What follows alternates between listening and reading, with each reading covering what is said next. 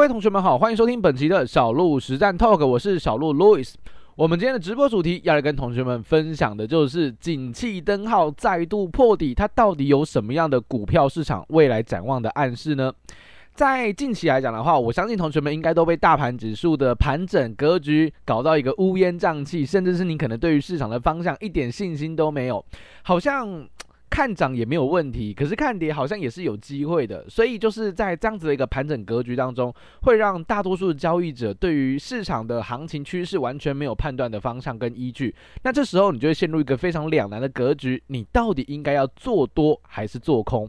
那在这种很尴尬的位置的时候，你就会去更加青睐国际的消息，或者是总体经济的大环境有没有更多的指引出来？像是本周我们可以发现到。景气对策灯号又再度公布了，这一次的景气对策灯号公布出来的数据是再度了创下近期的新低，也就是景气依旧是非常非常糟糕的。那么这个景气灯号再度破底，对于指数来说到底有什么样代表性的意义？对我们来说又会如何利用这个景气灯号来去判断市场行情的方向？会在我们今天的一个 podcast 内容来跟同学们来做分享喽。首先，第一件事情，我们现在聊一下景气对策灯号，它的破底到底有什么代表性的意义？我们之前有录过一集 Podcast，跟同学分享景气对策灯号它到底有哪一些数据所组合而成。基本上来说，它就是去统计目前有九种的经济指标，包含像是股价指数啊，或者是呃工业生产指数等等，利用更多的总体经济数据跟我们的工业生产的状况来去辨识目前的一个经济跟景气的一个环境。而这个景气对策灯号基本上可以分成五种类型，包含像红灯、黄红灯、绿灯、黄蓝灯跟最惨烈的蓝灯，也就是透过这不同的灯号来去判断目前的实际上国家的景气状况。而我们近期的一个呃景气，大家应该都知道，在二零二二年的时候来到一个高峰，市场非常的热络，每一个公司都跟你说我们订单接的多满，我们产能利用率多棒，我们的订单看到了哪个位置点，可能看到二零二四、二零二五年了。而实际上也正是因为这样子景气非常热络的状况之下，导致了大多数的厂商都预判了未来的景气的一个循环问题，所以在最高峰的时候，也是我们台股指数走上一万八千点的那个位置点，景气对车灯号来到了非常热络的红灯，也就是四十分、四十一分左右的位置。而景气非常热络之时，你要随时留意的是，景气这件事情它本身是会反转的，所以本身是会反转的状况之下，来到极端的热络之时，它就会有反转的问题出现。也是因为这样子的逻辑，在短短的一年多的时间，我们的景气对策灯号从四十一分大幅的回落，回落到最近一个月所公布出来的十一分，也就是来到了蓝灯的位置，非常非常的惨烈。所以你会发现，好多的一个公司都发现不太对劲了，开始疯狂的裁员，开始疯狂的这个呃。减少它的一些支出，然后因为他知道接下来可能要引来一场风暴，包含像这个订单的大减啊，营收可能也会锐减，甚至是 EPS 也会大幅度的下滑。我相信同学们多多少少应该都有看到哦，你可能持有的一些公司，或者是台面上一些公司，好像获利数字真的有些衰退的问题出现了。那么这也反映在这个景气对策灯号破底的状况之上。那对我来说，这个景气对策灯号破底的意义是什么呢？我认为它的意义就是去体现现在的经济真的很糟糕，现在经济景气真的是不太好的状况。我觉得这个环境是已经公布出来，让市场都能够被解读。都能够被接受，也就是在行情当时，可能大家众说纷纭，有些公司说我们订单还是很满啊，没有任何的问题；有些公司可能很老实的跟你说，哎，我们好像真的有点问题了，我们订单量真的在掉了。那这个众说纷纭的状况之下，现在已经用这个景气对策灯号来帮你坐实了，景气真的在衰退，而且是很严重的状况。这个十一分是一个什么样的概念呢？我们可以去回顾一下最近几次的一个金融海啸哦，像是以零八年的金融海啸来讲，我们台湾的景气对策灯号最低来到了九分，最低来到九分，我们目前是十一分，距离这个金融海啸当时的景气的一个灯号来讲，其实是已经差不多的位置。再往前看一次，两千年的亚洲金融风暴附近哦，这个 dot-com bubble。也是一样，来到了九分哦，也是来到九分，所以我们现在的位置点基本上已经跟前两次的金融海啸已经相差不远了。所以这个意义对我来说，就是去体认一件事情：经济景气很糟糕的环境已经被坐实。那已经被坐实之后，我们接下来去思考的第二个层次的问题是什么？既然经济景气这么的糟糕，你要去关注的不是跟着市场的风向很恐慌，哇，好糟糕的景气，赶快抛售股票，并不是这样去思考，反而你要去思考的是说，诶，这么惨烈的利空公布出来了，股价有大跌吗？股市有继续大跌吗？这是我会很关注的事情，因为很多时候大家可以去反向思考一件事情：股票市场的低点都在哪里出现？股票市场的低点都在环境很糟糕的状况下出现。例如，可能跟你说，哇，这个金融海啸很多么糟糕，多么惨烈。你看零八年，你现在回过头来看，零八年是不是最低点？是的，对吧？它就是一个最低点。OK，所以我会利用这一次的景气对策灯号只有十一分再度破底，我会去看看股股价到底有没有往下跌。如果股价都无法往下跌，这里就会是一个相对低点。所以对我来说，景气对策灯号它的破底，它是有价值的。它是让我看看景气再怎么糟糕，股价是否有反应。如果没反应，我的思考逻辑就会是，那最糟状况可能就已经过去了。所以我非常喜欢去看利空消息对于股价的影响。只要不破底，我认为这里就是底部。另外一个思维就是，如果你发现现在跟你说景气多好多棒，哇，我们景气对策灯号多么的热络，但是这么好的利多一直都无法带动指数的上涨，我就会思考它会不会已经见到顶部了，行情的顶部是不是已经来临了？所以景气对策灯号它的破底，我们可以利用它的一个利空来去测试底部，我们后续也可以利用景气对策灯号回到很热络的时候，去看看它利多会不会继续反应，来去侦测到它的一个顶部，这些事情。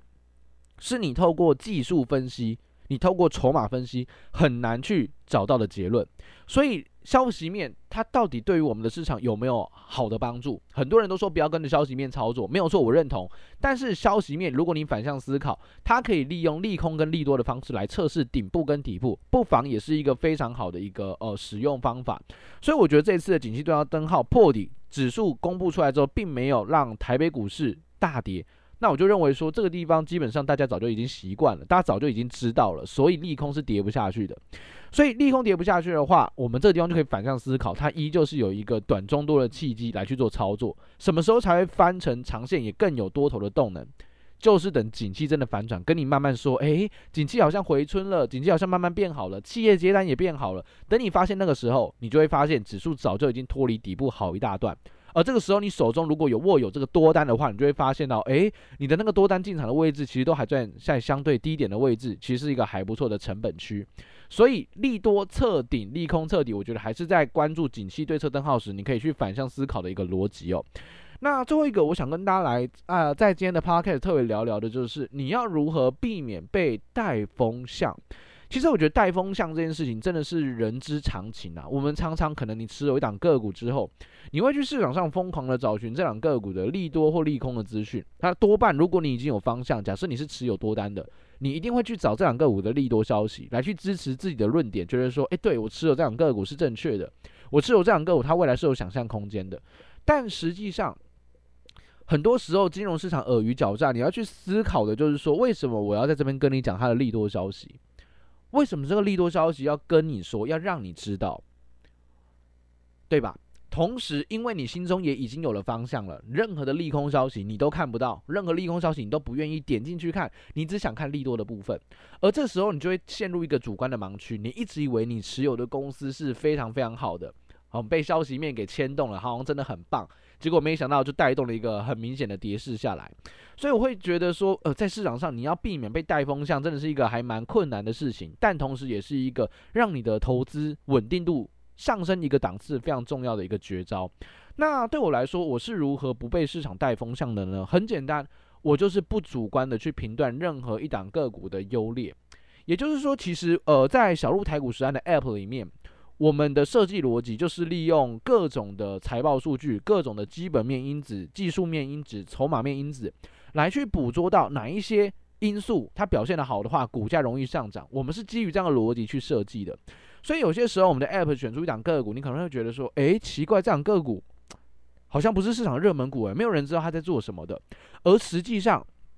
正是因为你不知道他在做什么，你可能会对于他有一些距离感，你可能会觉得说，诶，我好像不应该投资这种我不知道他在做什么的公司。但根据历史经验来看，你就会发现，这种通常不知道在做什么的公司哦，都会是在一开始的时候的起涨点，等到后续可能涨了三成、五成、一倍了，你就会发现市场媒体跟你在沟通，哦，他原来是做什么的，他有什么样的想象空间。等到那时候已经来不及了，股价早就大涨完了，哦，股价早就大涨完了。所以对我来说，我觉得就是不要带有太多的主观情绪意识，你才会发现，诶，原来这两个股它有这样的竞争优势。举一个简单的例子来说，像是呃我们在低估成长股的策略，有选出一档个股，有选出一档个股叫做三五五八的神准。神准这档个股当初在二月七号，呃，二零二三年的二月七号被选出来的时候，可能还很多的同学还是会觉得说，诶，它到底在涨什么？看不出来它有什么样的题材，看不出来它有什么样的想象空间。哦，这间公司有什么样的一个展望，好像也不太清楚。成交量也只有六七千张，好像也不是市场很热门、很热门的个股。那等到后续你发现最近大幅的飙涨，来到了三百多块钱的时候，你就会发现，诶，媒体都在跟你讲神准有多好、有多棒。而这个时间点，你发现的时候已经来不及了，哦，已经来不及了。最佳的操作点位、最佳的操作契机已经放掉了，哦，你已经错过它了。而这个就是，如果你没有被市场的情绪、你的主观情绪带风向的话，有些时候你真的可以捕捉到这一些好事持续发生的机会。OK，又或者是有人跟你说，诶，这个。面板的景气很糟糕，哇，这真的很惨烈。面板是一个产业，有没有？这个没有办法获利的，最近获利衰退很严重的。结果你发现面板的部分，群创最近涨幅，诶，还蛮不错的，量能也开始爆了上来。友达也是表现还蛮不错的。所以等你发现它很好的时候，股价都涨完了。所以千万不要因为一个消息面的好或不好来评断这两个股，反而你应该用的是系统化的方式去归纳。它这么糟的状况之下，股价还能创新高，那代表什么？是不是利空已经反应完了，才不会被每一天的消息面多空双八建立自己的标准跟判断趋势的依据？我觉得是在金融市场上稳定下来非常重要的。所以我就回到我们今天的主轴哦，景气灯号再度破底重要吗？我觉得一点都不重要。重要的是什么？重要是这个消息公布出来之后，股价到底要不要跌？如果股价都不跌，那就没有意义了。这个景气很糟糕就没有意义了，因为市场的结论就是反应完毕。那么我们就应该好好的展望未来，利用。利空已经实现，利空已经出尽，这样的思维来应对股票市场，我认为可以有更有效的帮助我们抓到相对低点跟相对的高点哦。希望今天的内容有帮助到大家。如果你喜欢我的内容的话，记得订阅我们的一个 Podcast 频道。那么我们就下集内容再见喽，拜拜。